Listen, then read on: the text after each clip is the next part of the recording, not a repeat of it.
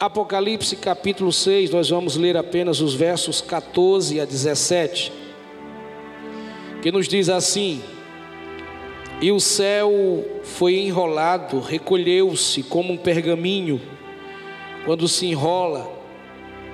Então todos os montes e ilhas foram movidos do seu lugar. Os reis da terra, os grandes, os comandantes, os ricos, os poderosos, e todos os escravos e todos os livres se esconderam nas cavernas e nos penhascos dos montes.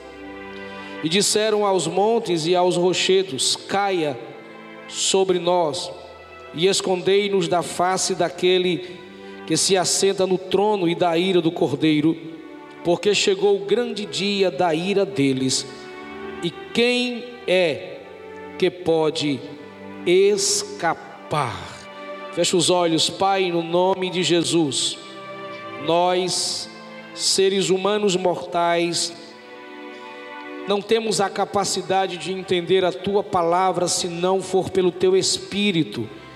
O espírito que revela, o espírito que inspira, o espírito que direciona, o espírito que traz a inteligência, a sabedoria, o discernimento, a capacidade de compreender. Pai, no momento que a tua palavra for ministrada, que o teu Espírito Santo conduza essa mensagem ao mais íntimo de cada ser humano aqui presente. E também, Senhor, aqueles, ó Pai, que irão ouvir esta mensagem pelo Spotify. E que o teu nome mais uma vez seja glorificado. É o que eu te peço no nome de Jesus. Quem crê, diga amém. Tome seu assento, por favor. Eu quero, com base nesse texto, pregar sobre quando as cortinas da eternidade se abrirem. Você pode repetir esse tema comigo? Quando as cortinas da eternidade se abrirem. Eu queria que você redobrasse a sua atenção nessa noite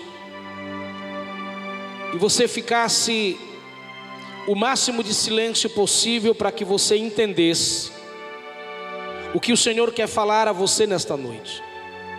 À medida que você entender, e à medida que o Espírito Santo ministrar na tua alma, aí você tem a liberdade de adorar a Ele com o seu glória a Deus e com o seu aleluia. Mas eu não quero me preocupar, jamais me preocupar com glória a Deus e aleluia e palmas sem que primeiro a palavra entre no seu coração, na sua alma, no seu intelecto e produza as verdades que você precisa viver, para que nenhum seja pego de surpresa pela vida. Nós estamos diante de um dos textos muito sério. Estamos diante de um texto dramático, doloroso, e que ele abre o começo do fim. É o início do fim. Não sei se você compreende isso. É aqui que começa a abertura dos selos. Todo o capítulo de número 6 se inicia após o arrebatamento da igreja. E neste capítulo, João começa a descrever a situação da terra quando ela começa a receber os fenômenos espirituais, uma série de sete, que se tornarão 21 fenômenos lançados do céu para a terra. O arrebatamento da igreja vai deixar um rastro de destruição, de catástrofes que essa terra jamais experimentou todo o universo, diga comigo, todo o universo vai gemer e vai gritar quando a igreja sair da terra. Eis a importância de entender que quem é a igreja de Jesus, ainda que seja humilhado, ainda que seja rejeitado por pessoas, famílias, instituições, ainda que seja rejeitado pela sociedade maior, ela vai fazer uma falta enorme quando ela sair da terra.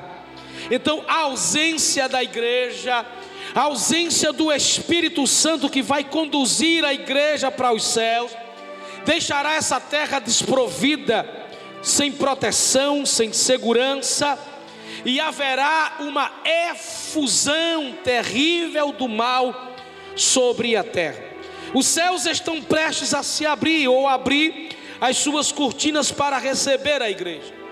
Os dias, os fatos estão em uma força violenta, avassaladora, na sua expressão maior, para que esse dia aconteça.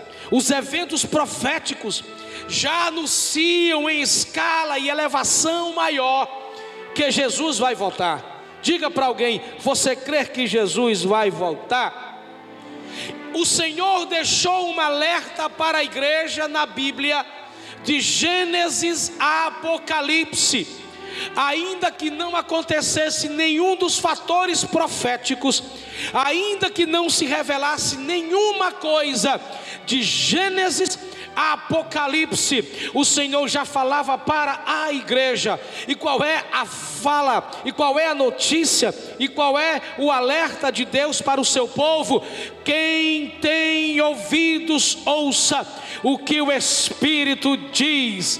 A igreja, preste atenção, só quem conhece a mensagem do fim é a igreja, só quem conhece a mensagem da esperança é a igreja. Só quem conhece a mensagem de livramento é a igreja. Só quem conhece a mensagem do arrebatamento é a igreja. Só quem conhece a mensagem da tribulação é a igreja. Só quem conhece a mensagem da salvação é a igreja. Só quem conhece a mensagem do céu é a igreja. Só quem conhece o Cordeiro é a igreja. Só quem conhece o Salvador é a igreja. Porque Deus disse que fala com a igreja na igreja. Então, quem tem ouvidos, ouça o que o Espírito diz. A igreja. Oh, aleluia. Então hoje o Espírito Santo está falando ainda mais forte para a sua igreja. Quem tem ouvidos, ouça, não era apenas nesta expressão de ouvir sonoridade, mas é de compreender o que está acontecendo no Brasil, no mundo, no cosmos, na natureza, nos sistemas mundiais, dentro das epidemias, de tanta coisa, Deus já está falando em alto, em bom som, Deus está dizendo, Deus está criando, Deus está formando, Deus está impactando, Deus está trabalhando, Deus está tratando, Deus está limpando, Deus está convocando, Deus está chamando, Deus está alistando. Deus continua trabalhando e todo o projeto de Deus vai se cumprir ao pé da letra. Não tem anticristo, não tem político, não tem democracia, não tem nada humano, não tem nada dessa terra que vai empatar o agir de Deus. Ele disse a Isaías: operando eu, quem vai impedir? Ninguém impedirá a ação de Deus na terra. Você está aí, diga amém. Agora pense comigo: o que é que vai acontecer na terra quando a igreja for tirada? Imagine comigo agora com a sua mente finita igual a mim, cansada, que não vai muito longe, mas caminhe dentro deste pensamento bíblico e real. A igreja ela é tirada o anticristo não pode ser apresentado sem que a igreja seja tirada. A igreja é tirada e eu acredito que em minutos, em segundos, ele vai ser apresentado. Porque quando o mundo ligar o palco, quando o mundo ligar as luzes, quando o mundo colocar os tapetes e, e chamar pela ONU e reunir os poderes mundiais, as nações, as línguas, os povos para dizer: vamos levantar escolhemos um homem, escolhemos um trio para reger o mundo, a nação inteira. Enquanto este homem aparecer por essa porta, Deus já tem tirado a sua igreja pela janela de trás. Diga para duas pessoas: esse dia está bem pertinho de acontecer.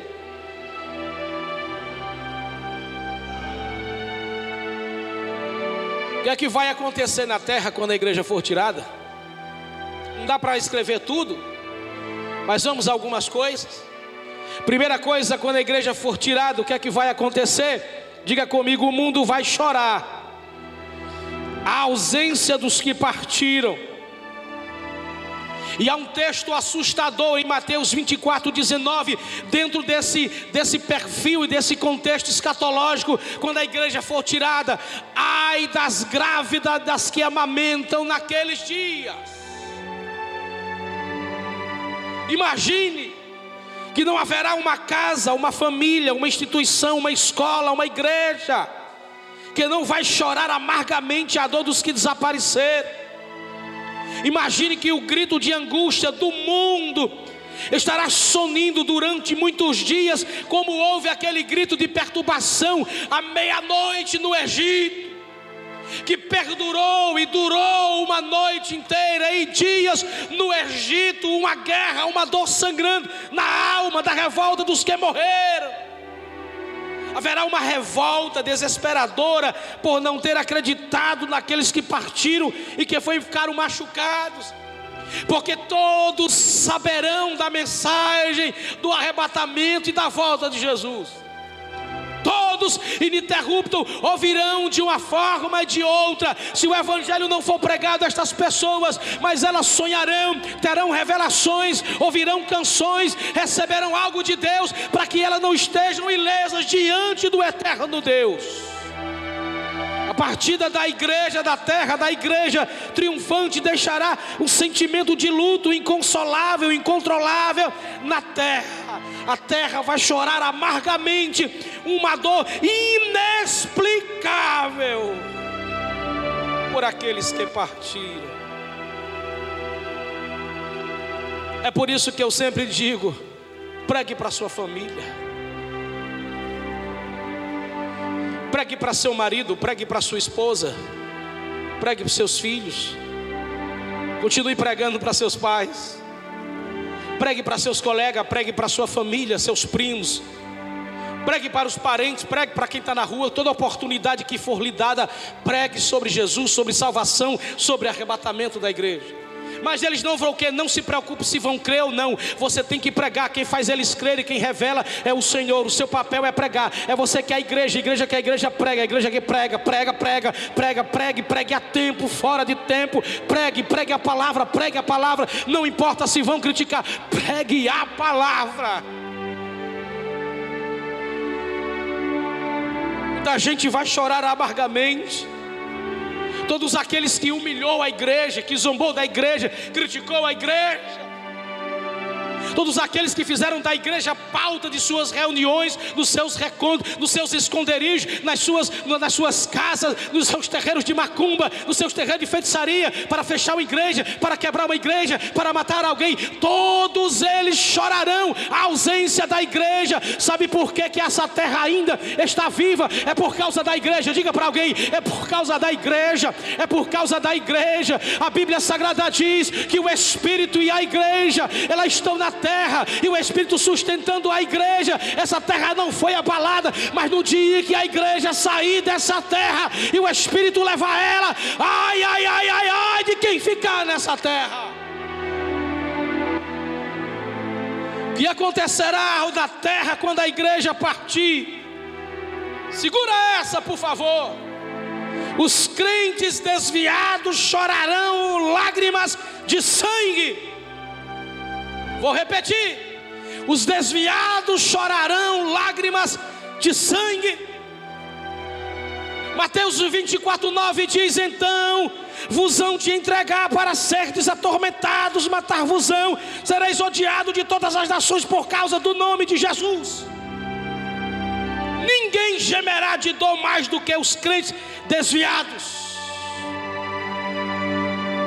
Serão perseguidos, violentados, haverá uma ilha de perseguição maior contra este povo. Por quê? Olhe para mim. Estavam na igreja, cantavam, tocavam, pregavam, ensinavam, evangelizavam, servia, dava oferta, dava dízimo, andava com a Bíblia, dizia que era crente, dizia que sabia, ia para o curso de teologia, usava paletó e gravata, mas não tinha amor, não tinha graça, não perdoava, vivia fazendo o que não prestava, tinha nome, mas não era, tinha nome, mas não vivia, tinha nome, mas não fazia o que era para fazer. Ei, entenda isso, pelo amor de Deus. Oravam, cultuavam, mas não santificavam e nem obedeciam. Jesus veio, levou os salvos e eles ficaram. É forte. Escute. Sabiam tudo sobre o céu participou de seminários de eternidade, de arrebatamento da igreja, mas brincou, se afastou, se envolveu com outras coisas, descansou, esfriou, deixou de orar, deixou de viver, deixou de amar, deixou de servir. Eram apenas pessoas sentadas na cadeira do culto mas não era mais igreja. Eram virgens. Tinha lamparina, tinha, tinha azeite, tinha um restinho mastia, tinha roupa de crente, tinha canção de crente, tinha cacuete de crente, tinha, tinha Bíblia de crente, tinha congregação de crente, tinha canção de crente, tinha cargo de crente, tinha título de crente, tinha, liderava como crente, tinha, mas não tinha reserva do Espírito Santo.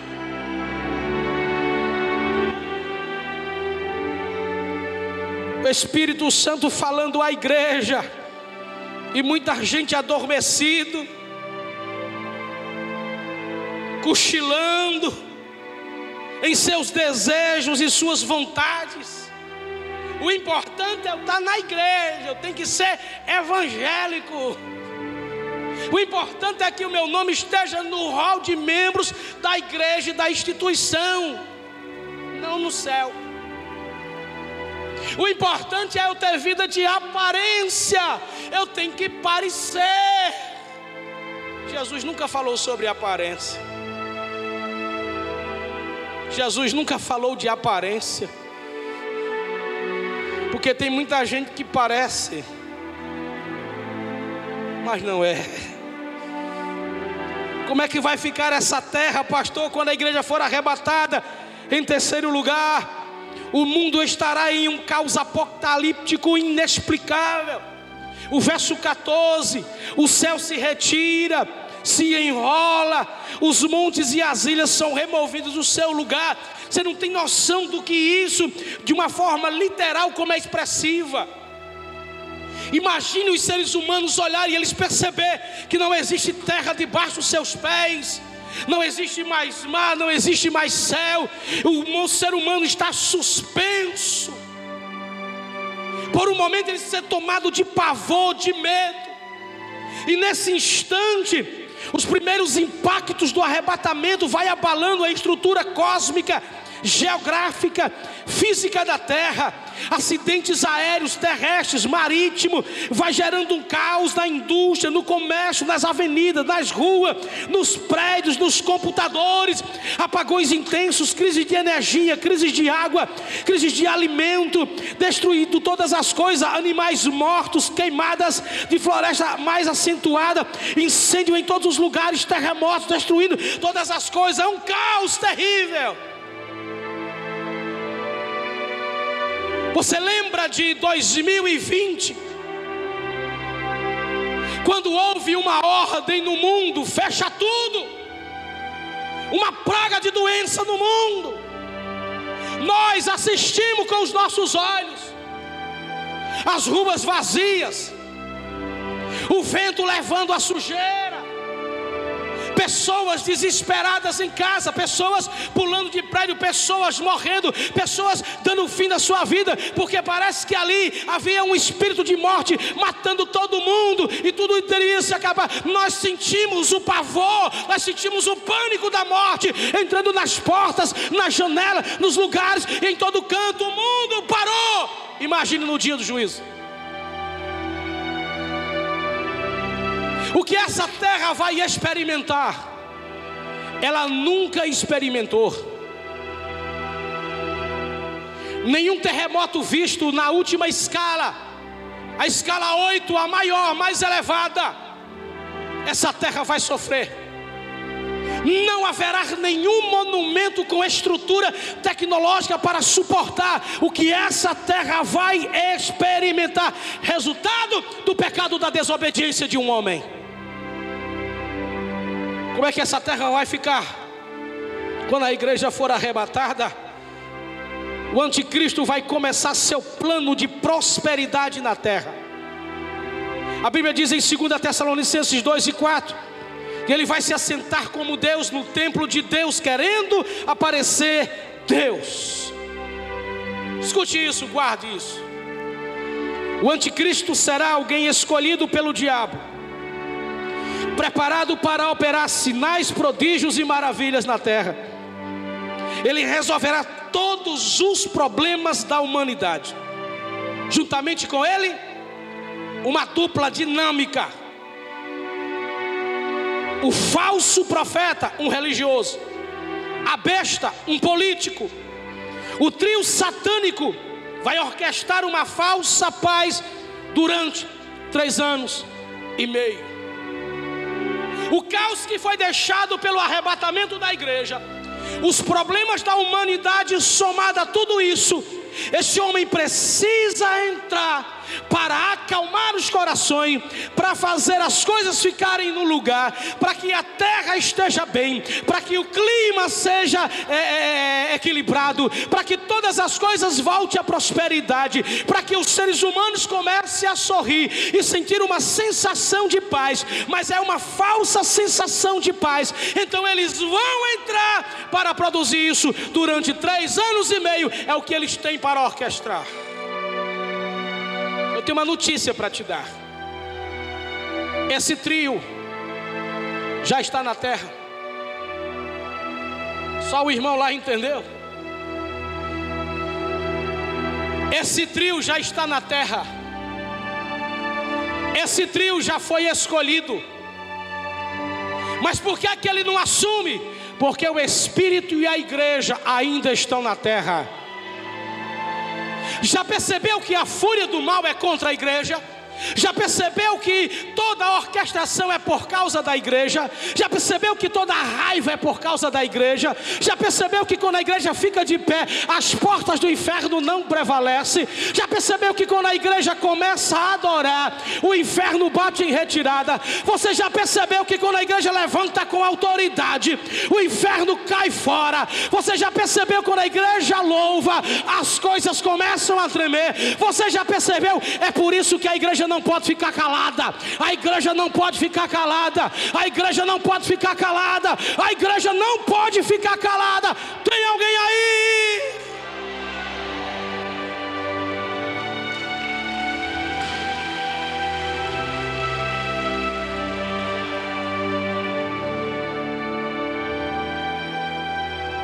Na metade da tribulação termina a falsa paz. Diz aí para teu irmão, e o chumbo grosso começa a descer do céu.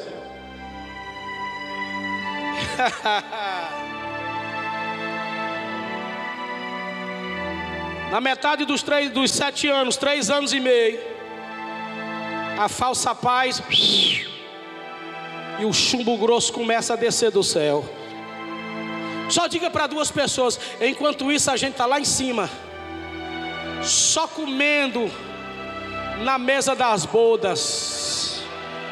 Enquanto na terra é chibata, lá no céu é festa, é festa, lá no céu é festa. Só quem vai para o céu e tem coragem de dar um glória. Eita, lá no céu é festa. Esse texto que nós lemos, ele fala desse momento em que os selos são quebrados, são tirados, e cada selo vem um desenrolar. Depois dos selos vem as trombetas, depois das trombetas vem os cálices que são os sete piores, terríveis maiores, juízos de Deus sobre a terra.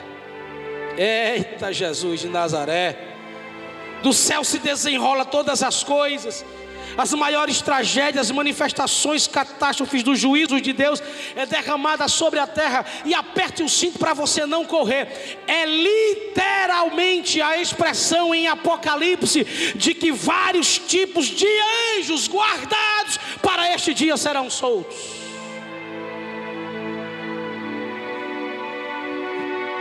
Tem um texto no livro de Apocalipse que é terrível que o juízo de Deus virá dentro de uma escala, acontecendo para cada nível de pecado. Para os que usaram seus corpos como introdução daquilo que não seria sua realidade de vida sexualmente, terão demônios como pragas que tomarão de conta do corpo destas pessoas aí já não é mais a natureza que produziu por causa do pecado os problemas, não, aí é juízo de Deus diretamente nos filhos da desobediência. Eu sei que é difícil dar glória a Deus agora. Gente, o descrente, se tem uma pessoa no nosso meio que não é crente, você não precisa acreditar no que eu estou lhe dizendo agora, mas a igreja precisa se preparar. Porque a mensagem é para a igreja, dizendo para ela: você se prepara porque vem chumbo grosso. Se prepare porque vem chumbo grosso. Se prepare porque vem chumbo grosso. Então o descrente, o incrédulo, não precisa acreditar nessa mensagem. Essa mensagem é para quem é a igreja. Quem é a igreja? Quem é a igreja aí? Então, se você é a igreja, fica preparado, porque vem chumbo grosso. Balança um crente e diz para ele: se prepara, porque vem chumbo chumbo grosso.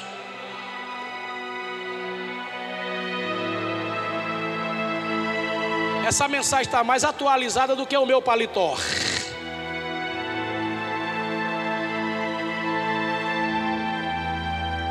Existem quatro razões porque nós precisamos nos preparar. E eu termino a mensagem. Primeira razão porque nós precisamos nos preparar é porque nós não sabemos o dia e nem a hora. A igreja precisa viver seu tempo presente, o hoje, preparada em seu caráter, sua alma, seu espírito, para o soar da trombeta. Soar da trombeta.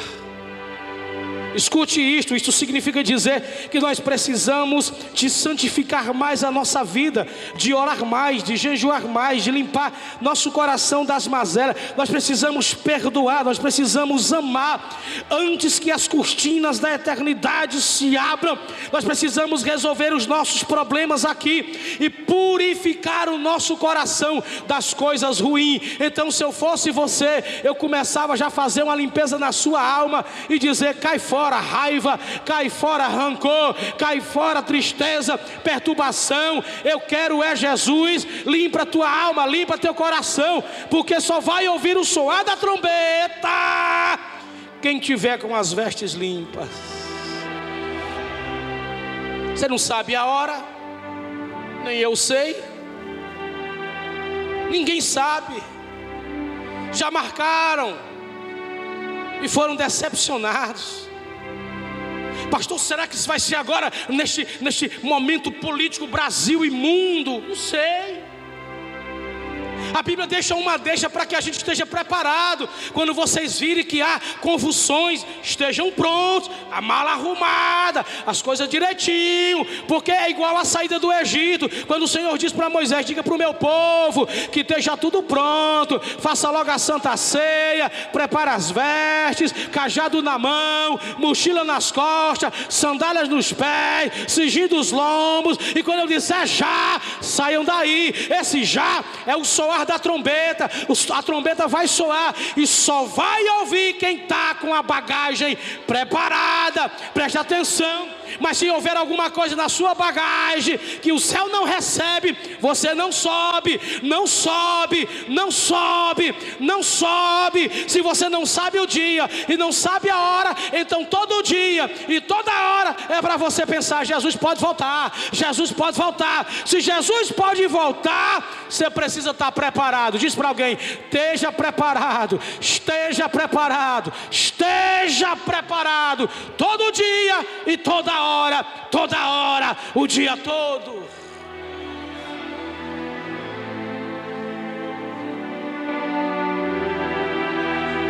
Quer um conselho? Quer um conselho? Pare de se engasgar com coisas fúteis. Pare de se envolver ou, ou, envolver ou alimentar a sua alma com coisas fúteis. Só vai adoecer, vai morrer, vai perder esperança, vai perder a graça, vai perder o sorriso. Está rígido, travado, engessado, amarrado. Viva leve, olhando para o céu. Se Jesus não voltou ontem, pode voltar hoje, até meia-noite ele pode voltar. Eu não quero saber o que é que vai acontecer, eu só quero saber que eu vou chegar lá.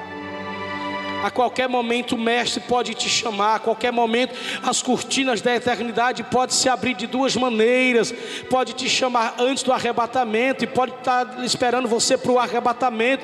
A, a grande pergunta em torno desse contexto é: você está preparado para quando as cortinas da eternidade se abrirem e chamar o seu nome, o soar da trombeta? Você precisa pensar nisso. Entenda qual é a segunda razão que nós precisamos estar preparados. Dois, o diabo está trabalhando com mais força para desviar muita gente. Pense nisso. Há uma avalanche de novas tendências, ideias, filosofias, culturas para desviar o homem de Deus. Coloque uma coisa na sua cachola de uma vez por todas: o pecado está sendo legalizado, enfeitado, assalariado, para que cada vez mais o homem peque em um grau, em um nível mais elevado. Está ganhando força, ele está numa velocidade abrupta, incalculável.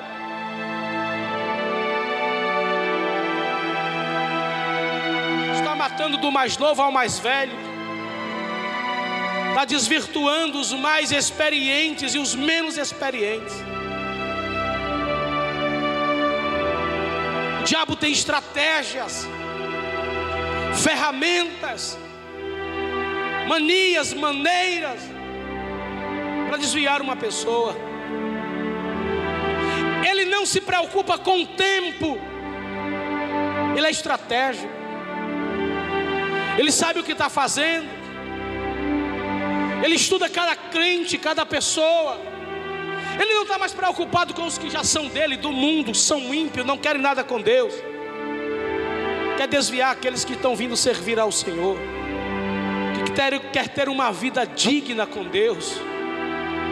Ele quer dizer para Deus que Ele é poderoso para derrubar, quebrar e destruir tudo que Deus faz. Ele está criando suas formas mais terríveis para afastar o homem do seu Criador. Entenda que antes que as cortinas da eternidade se abram, você precisa dizer não para o diabo. Não para o diabo, não para a filosofia, não para essas, essas ideias que desvirtuam os princípios da verdade de Deus. A igreja precisa, irmão, ficar de pé e levantar a bandeira do Evangelho. Martin Luther King disse: Eu não tenho medo do grito dos maus, eu tenho medo é do silêncio dos inocentes, o silêncio da igreja. A igreja nunca teve tão em silêncio como nesses últimos dias calada, fechada, com medo, atrofiada, escondida, manietada, silenciosa. A igreja é para estar levantada da ponta do pé, é para estar marchando, é para estar gritando nos dias finais da terra que treme o inferno, treme os demônios, mas Deus é quem vai salvar a humanidade. A igreja não se envolve com projetos políticos para defender A e B. Ela tem uma posição de dignidade dentro dos princípios da palavra. Ela sabe viver, sabe falar, sabe ousar, porque a igreja não é sistema político, a igreja não é sistema econômico, a igreja não é sistema educacional, a igreja não é sistema filosófico, a igreja é a esposa amada do Cristo vivo que reina sobre todas as coisas.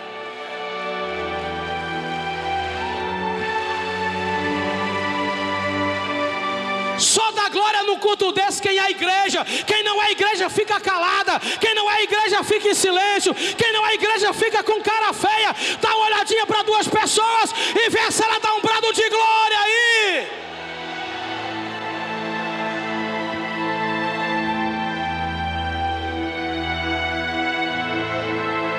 Igreja que a igreja vem para o culto, com pouco, com muito, com dinheiro ou sem dinheiro.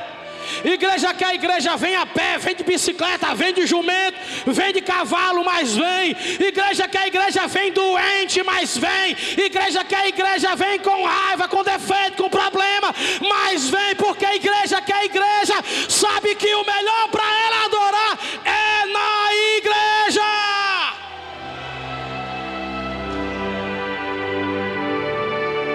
Igreja que a igreja vem para a igreja com sangue dando na canela. Igreja que a igreja vem para a igreja com febre. Igreja que a igreja vem para a igreja porque ela sabe que aqui é a presença de Deus que completa ela. A igreja. O diabo quer quebrar isso aqui, ó. Unidade, comunhão, mesa harmonia. O diabo, o diabo vai usando os seus cabeças, os seus assegas, as suas setas. O diabo vai fazendo as pessoas ficarem uma contra as outras. O diabo é cabra ruim, é cabra safado. Mas deixa eu te dizer, os dias deles estão contados. O dia de Satanás dessa terra, o dia do diabo está contado. Está chegando a hora, está chegando a hora apoteótica da igreja. O que é que nós precisamos estar preparados? Terceiro lugar, diga para seu irmão, porque a igreja vai passar pelas dores de parto. Ela não passa pela tribulação, eu creio. Mas ela enfrenta dores de parto.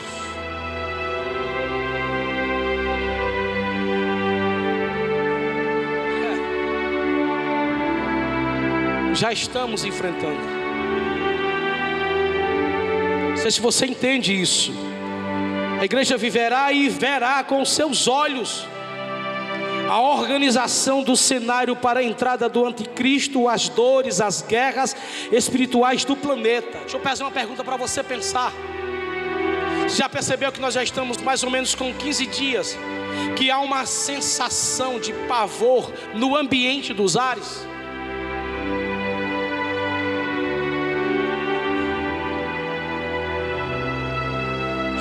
Já percebeu que até o mundo do inferno ficou em silêncio?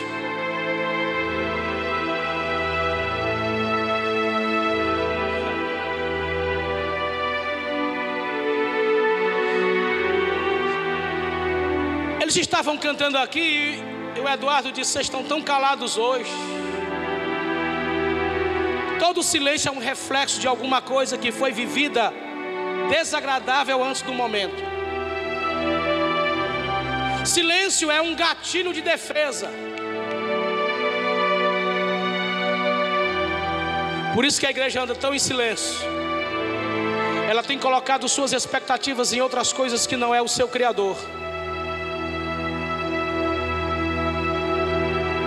Ela está perdendo pouco a pouco a graça, o calor, o fervor e o temor de adorar ao Senhor. Para que você não fique triste, diga para duas pessoas: ainda tem um remanescente.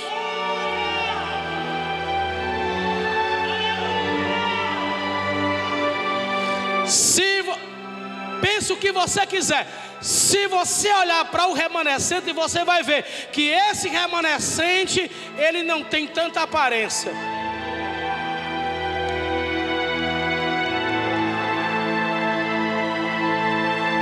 O remanescente não tem o brilho do mundo. O remanescente não tem a filosofia do mundo. O remanescente é parecido com o seu amado. É bronzeado pelo sol da justiça. É não se vende, não se vende, não vende a sua adoração, não troca a sua adoração. Ei, sabe o que isso significa? Ainda que nós enfrentamos doença, perseguições políticas, julgamentos ilegais, guerras espirituais, como igreja do Deus Altíssimo, nós precisamos nos revestir de graça e temor e da palavra e dar as mãos, dar as mãos, dar as mãos dar as mãos. Já percebeu? Pregamos mais para manter os crentes vivos e salvos do que para pregar para o ímpio. É, é porque é uma guerra espiritual. Nós estamos lutando para dar as mãos e segurar. Por quê? Porque a guerra é muito intensa. O que é isso? É a igreja passando pelo aperto das dores de parto. É, vamos enfrentar ainda muita guerra, muita luta. Vão, doença, catástrofe, guerra na política política, guerra na economia. Dá uma balançada em alguém e diz: fica tranquilo, porque o Deus chamou a igreja, foi para estar acima e não para estar embaixo. Vai faltar comida do lado A, do lado B, mas na tua casa não vai faltar vai chegar doença na porta, vai dizer: Vamos entrar aqui. Não entra, o anjo vai dizer: Tem sangue do cordeiro nessa casa.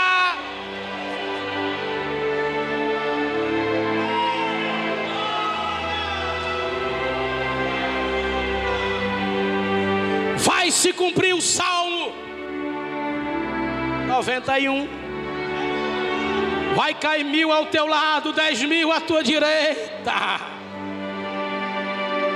E aí vão olhar e vai dizer: não tem guerra aí não, não tem doença aí não, não tem problema aí não. Tem não, tem não, tem não, tem não, tem não. Por que é que não tem? É porque eu sou chamada de noiva amada, querida, a menina dos olhos de Deus. Só quem vai morar no céu e ser arrebatado fica de pé. Termina a mensagem.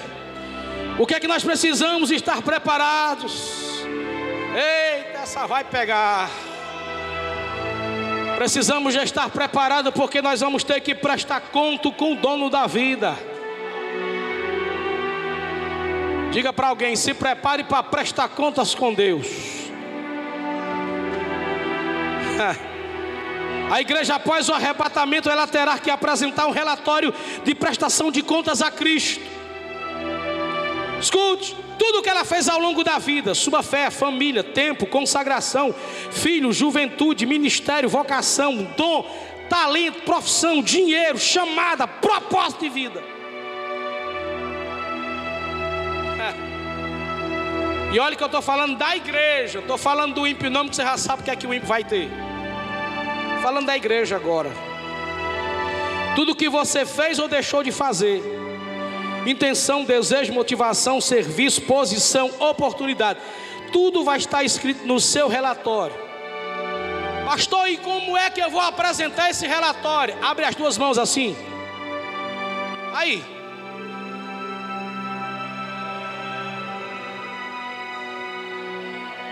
Linguagem da Bíblia é essa.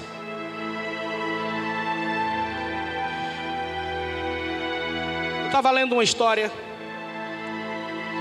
de um ministério americano. Eu fiquei de mandar para vocês, esqueci. E eu lembrei. Minha sobrinha ontem me lembrou.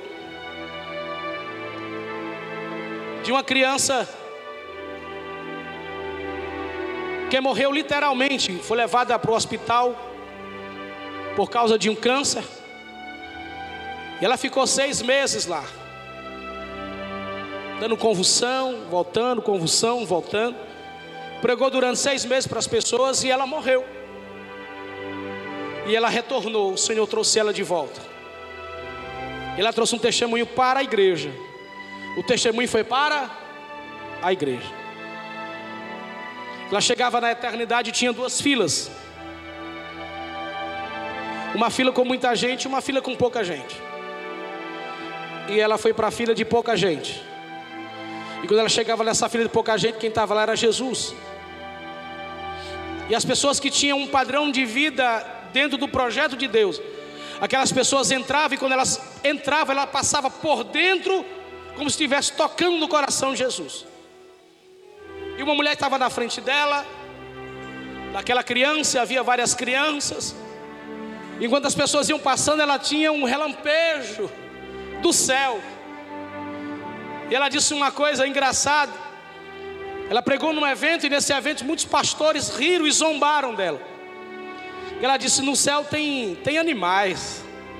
Eu vi cachorro no céu. Você não precisa acreditar no que eu estou pregando. Eu vi seres no céu, as crianças brincando com os seres, felizes e alegres, porque o céu é lugar de alegria. E a mulher que estava na frente, Jesus disse: Você vai entrar, mas você não perdoou seu marido. Não, Jesus, eu não consegui perdoar o meu marido, mas eu lhe amei acima de todas as coisas. Eu nunca lhe deixei, eu nunca lhe abandonei. Eu criei com toda a minha força no Senhor que me salvou e me libertou. Mas eu não perdoei o meu marido. Aquela mulher é permitida entrar no céu, só que ela não passa por dentro de Jesus, ela não toca o coração de Jesus. Você sabia que quando você chegar no céu, quando a igreja for arrebatada, que ela for para o tribunal de Cristo, é o primeiro evento depois do arrebatamento, a igreja vai estar numa plataforma de revisão de galardão. Todos os salvos serão revisionados para receber os seus bens porque o reino dele é de justiça. E a pergunta será: mostre-me suas mãos.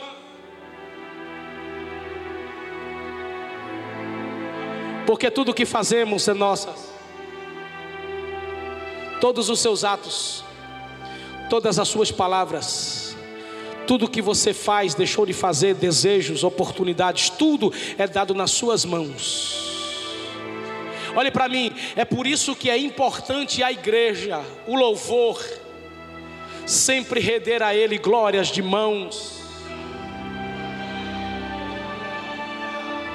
A ciência ensina, a ciência ensina que quando você estiver diante de uma autoridade ou diante de um bandido, você quer deixar ele mole, é você se render fazendo.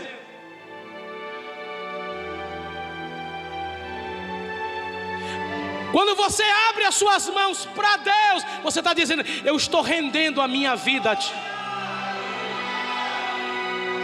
Quando você eleva as palmas das mãos para cima, você diz: Deus, está aqui tudo o que eu sou, está aqui tudo o que eu faço, está aqui tudo o que eu sei, está aqui tudo o que eu tenho, e com toda a imperfeição, está aqui, Senhor, eu estou te entregando. É nessa hora que o céu se abre e derrama sobre as suas mãos aquilo que Deus tem de melhor. Oh Deus! Por isso que a nossa motivação tem que ser a melhor, a nossa intenção tem que ser a melhor. Se é para Deus, tem que ser o melhor. Se é para Deus, tem que ser o melhor. Se é para Deus, tem que ser o melhor. Se é para Deus, tem que ser o melhor.